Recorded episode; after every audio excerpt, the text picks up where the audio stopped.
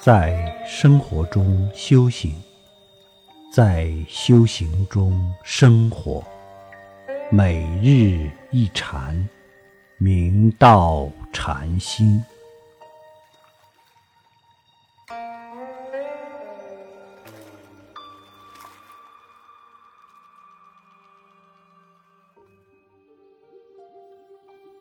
夹心虚山云谷法会禅师，九岁从大云寺出家，修习天台小止观，二十岁受具足戒，后投天宁寺法周道济禅师座下参学。道济禅师问云谷禅师：“平常如何修习？”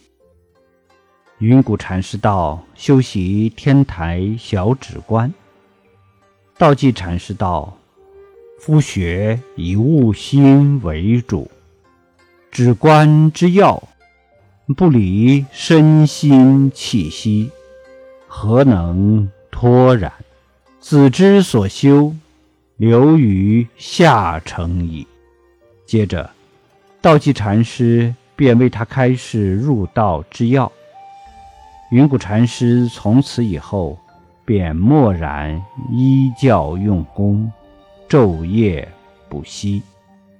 一日，云谷禅师入室请益，道济禅师道：“圆觉经云，四大分离，今者忘身当在何处？”云谷禅师一听，猛然警醒，于是退出帐室。站在巷子里，陷入沉思，一直站到四更天，一动也不动。道济禅师便唤他进来说话，云谷禅师连下几个转语，均未能弃止。一天，云谷禅师随众过堂，一边用斋，一边还在想着所参的话头。他如此专注。连碗中的饭吃完了也不知道。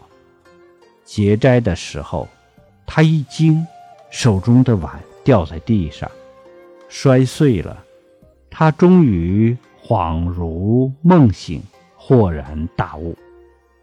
从此以后，云谷禅师韬晦于丛林，干各种各样的苦役活，以道自愈。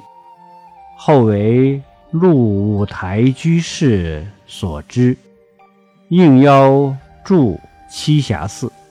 云谷禅师悲心愿重，以平等心接人，为众所归。士大夫之流多乐于交友，其中袁了凡居士从他学法，所得受用最大，对当时后世的影响。也最为深远广泛。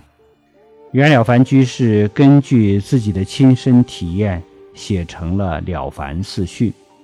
当时并不是写给大众的，而是留给后世子孙的家训。结果却被人发现是改变命运宝典，被公认为中国历史上的第一善书，号称。东方励志奇书。清代名臣曾国藩早年读到《了凡四训》后，便终生奉行，并改号笛生，将其列为子侄必读的第一本人生智慧书。日本汉学家安冈正读对《了凡四训》推崇备至，盛赞其为。治国宝典，《了凡四训》的主旨在于命由我立，福自己求。通过精进修行，驾驭人生，改变命运。其格局广大深远，视野恢宏无边。袁了凡居士以自我改变命运的心路历程，诠释了“天不能限”。树不能居，阴阳不能阻，风水不能佑的人生智慧，冲破了宿命论的束缚，实现了把握人生航向的美好愿景。